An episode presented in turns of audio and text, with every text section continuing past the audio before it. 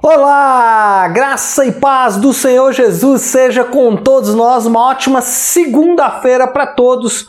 Hoje é dia 8 de março de 2021. Bom, Nesse Dia Internacional da Mulher, nós vamos iniciar, né? E já quero é, avisar aqui a todos os nossos irmãos que sempre acompanham conosco é, os nossos devocionais, que nesta semana nós estaremos em um período de convocação de jejum. Durante crises nacionais, especialmente da nação de Israel, é, sempre os homens de Deus e, é, obviamente, direcionados por Deus, eles convocaram convocavam a nação para períodos de jejum. E nós acreditamos que estamos enfrentando crise não só nacional, mas uma crise, uma crise global, especialmente pelo coronavírus, mas no nosso país de forma especial estamos passando por um momento muito, mas muito difícil.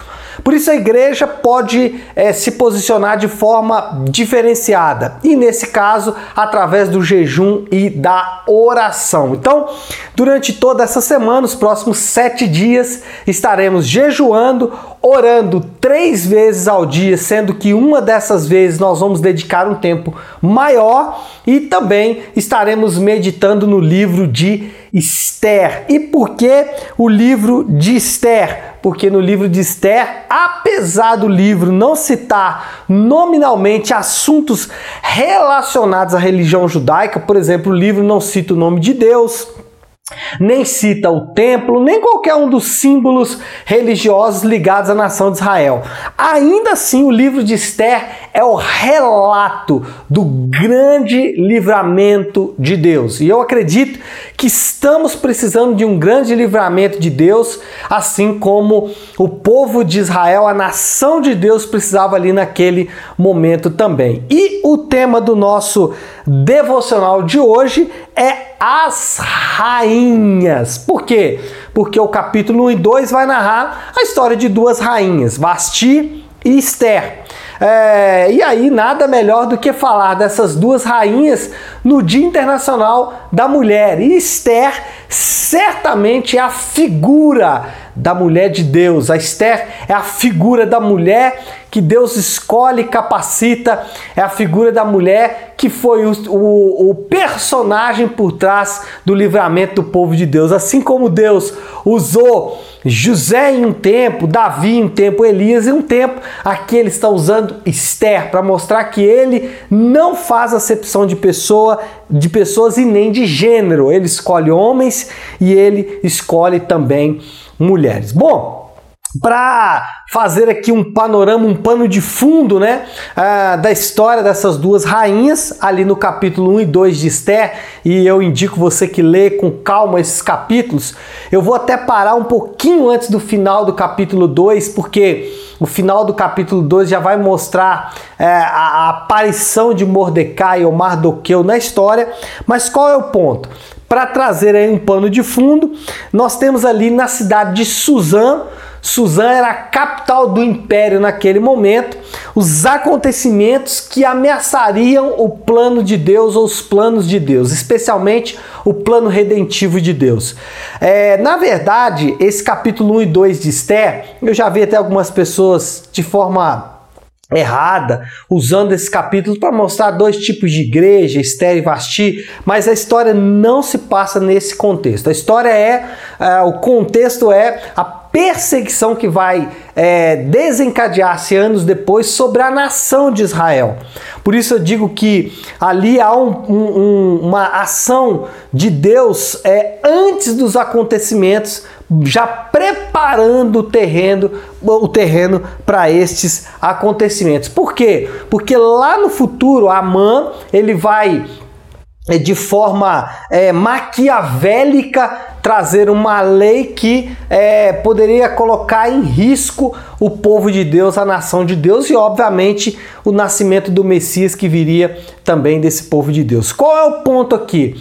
Nós temos uma cidade idólatra, um povo pagão e nós temos ali Deus já intervindo nessa história, intervindo nesta nação, intervindo nos acontecimentos que estavam, é, que estavam é, se desenvolvendo desenrolando ali nessa nação. Deus, ele está à frente no decurso da história. Bom, quando lemos ali todo o acontecimento do capítulo 1 e 2 de Esther, Vasti é, é, se recusando a comparecer diante do rei, o rei é, estabelecendo ali uma lei que aparentemente protegia os lares, e depois a, o levantar, né, a, a eleição de Esther como rainha, todos esses episódios eles vão nos mostrar algumas coisas. Primeiro, esses episódios nos mostram a maldade humana. Quando lemos esses uh, acontecimentos, quando lemos esse episódio, nós vamos perceber algumas marcas do pecado na vida do homem, como por exemplo, bebedeiras. Tudo aconteceu porque é, houve uma grande bebedeira, uma festa regada a muito vinho. E sempre, sempre, sempre que há bebedeiras na Bíblia, sempre nós vamos ter problemas. Além disso, além dessa esse é, uso indiscriminado da bebida, e aí poderemos citar aqui outros exemplos como comida, como drogas, enfim, todo uso indiscriminado vai causar problemas. Em segundo lugar, o que, a gente vai ver ali? Demonstrações de poder. Por um lado, o rei Xerxes querendo mostrar o seu poder, do outro lado, a rainha querendo mostrar o seu poder, depois, os conselheiros do rei querendo demonstrar o seu poder, dando poder aos homens, poder esse que os homens não necessitavam ter, ou seja, muita, muita, muita demonstração de poder desnecessária.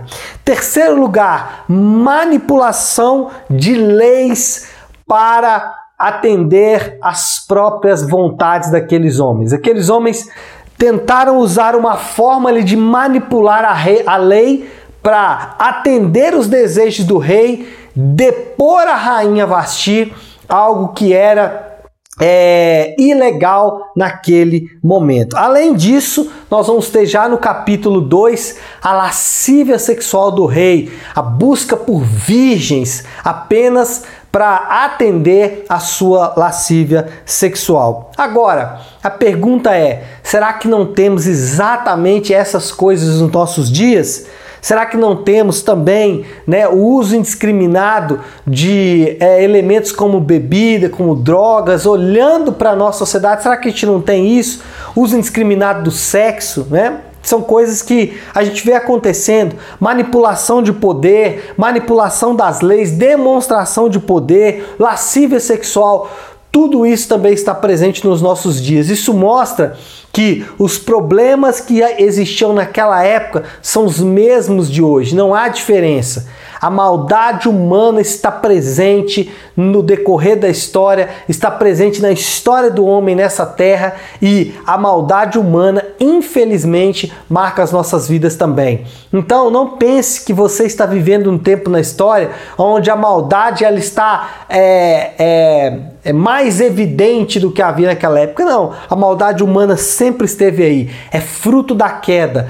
Essa maldade ela vai nos mostrar quanto estamos afastados de Deus. E quando, então, quando a gente vê é, homens que deveriam é, zelar pela lei, homens que deveriam não demonstrar poder, mas demonstrar serviço, servidão, e nós nos impressionamos com isso, não impressione. É apenas o homem sendo homem. E Deus já mostrava esse homem desde o decurso, é, desde é, antes na história, desde sempre na história. No decurso da história, Deus sempre mostrou esse homem sendo homem. Então, não se assuste com a maldade humana, nem a dos homens, nem a sua própria. Essa maldade só mostra a necessidade da intervenção de Deus. Precisamos de uma ação de Deus no decurso da nossa história e precisamos de uma ação de Deus agora em nossa nação. Segundo, segunda observação, Deus tem os seus escolhidos para continuar continuidade dos propósitos dele na terra. Deus não é, perdeu o controle das coisas. E Deus ele levanta um remanescente. Sempre foi assim. José, Davi, Elias, Daniel, até até que chegou então no personagem principal, Jesus. Jesus é o escolhido de Deus para trazer esperança para a terra. O que vai trazer uma mudança de sorte nesses dias não é nada relacionado ao homem, porque, como, como vimos, o homem está marcado por maldade. Mas o que vai representar uma mudança e uma esperança nesse momento é a própria presença do Senhor Jesus, aquele remanescente que vai trazer esperança para o povo de Deus, que vai trazer esperança para o cumprimento dos planos de Deus nesses dias. Então, apegue-se a Jesus, apegue-se à mensagem dele, apegue-se ao fato de que ele é a esperança de Deus para esses dias. Não tire os seus olhos de Jesus, não tire os seus olhos do plano dele. Olha o que teve que acontecer para que Jesus se levantasse. Então não tenha medo. O Senhor está conduzindo seus planos e ele tem um remanescente, ele tem um escolhido. No Dia Internacional da Mulher, louve mulheres que são importantes para você, mas não se esqueça, o remanescente, o modelo ideal é o próprio Senhor Jesus. O modelo ideal não são as mulheres que são maravilhosas, mas o modelo ideal é o Deus que está por trás dessas mulheres. Quando a gente vê Deus levantando Esther, nós nos impressionamos, mas levantar Esther é apenas um apontamento de que anos depois Deus levantaria Jesus, levantaria ele na cruz para pagar os nossos pecados e levantaria ele do túmulo da morte para trazer esperança para mim e para você. A nossa esperança não está nos homens, a nossa esperança está naquele que ressuscitou dos mortos. Então, apegue-se a essa esperança nessa manhã. Em terceiro lugar, para encerrarmos o nosso devocional de hoje, Deus conduz todos os acontecimentos de maneira sábia e por caminhos diversos. Nós não estamos enxergando, nós não estamos vendo, mas nós podemos confiar que Deus está conduzindo toda a história. Ele é soberano. Confie na soberania daquele que está conduzindo toda a história. Confie na soberania dele, apegue-se a isso e saiba que ele está conduzindo toda a história, tá bom? Então é isso, pessoal. É, esse é o primeiro dia do nosso jejum. Eu espero que essa palavra alimente o seu coração nessa manhã e que você tenha aí uma segunda-feira abençoada e uma semana debaixo da presença de Deus, tá bom? Deus abençoe, ótima segunda e ótima semana a todos.